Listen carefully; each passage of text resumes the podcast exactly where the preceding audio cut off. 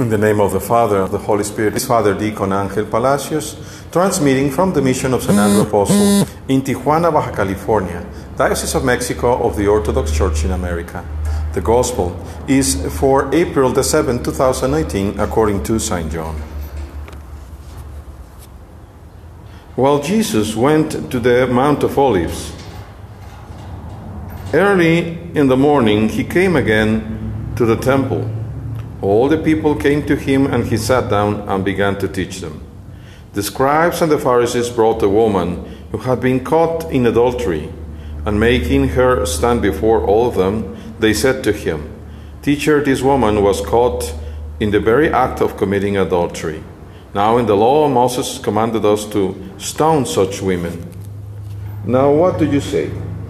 They said this to test him so that they might have some charge to bring against him. Jesus went down, Jesus bent down and wrote with his finger on the ground. When they kept on questioning him, he straightened up and said to them, Let anyone among you who is without sin be the first to throw a stone at her.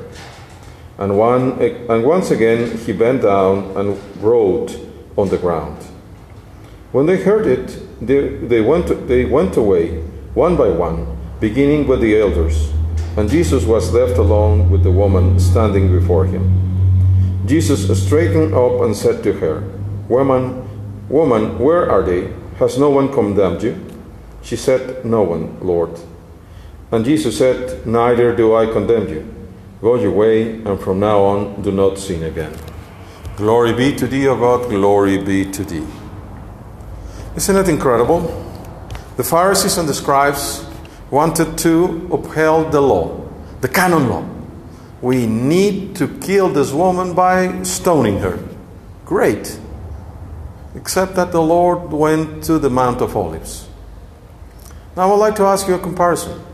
Should we stone also the homosexual priests, the pedophiles that abuse the children?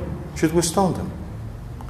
Or should we stone those bishops that knowingly because perhaps because they are also involved in, this, in, the, in those strange things, crime, criminal acts. Um, protect them, cover up for them, transfer them to place and place to place, allowing them to harm more and more children. Should we stone them? Was not the Lord in the Mount of Olives? There is one single phrase that Romans still keep in their Mass that is in Greek. Kyrie eleison.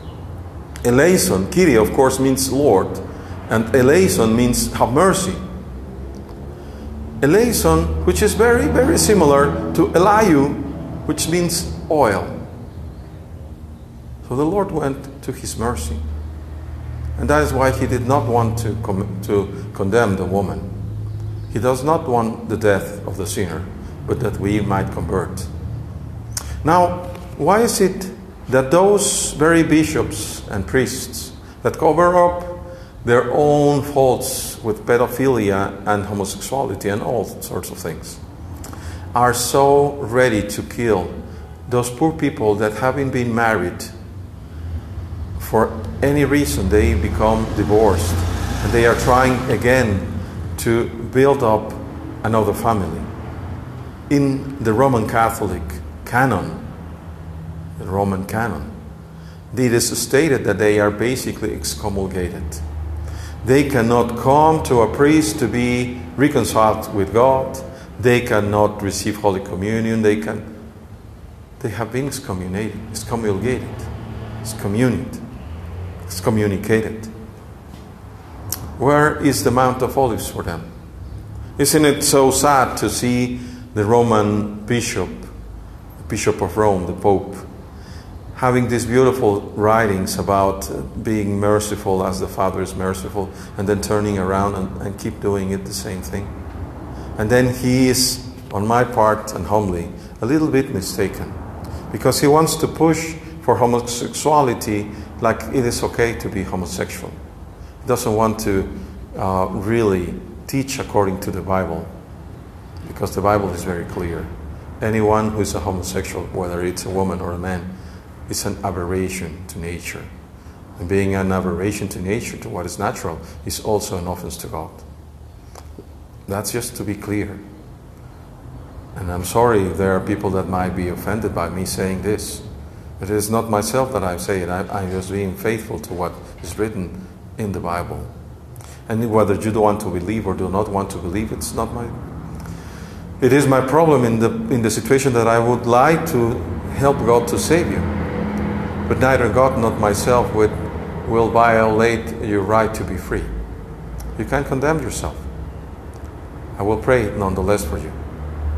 And God will undoubtedly help you to repent while you are still alive. May the one who is merciful show us his mercy and shine his face on each one of us that in our darkness we might see the light and come to it.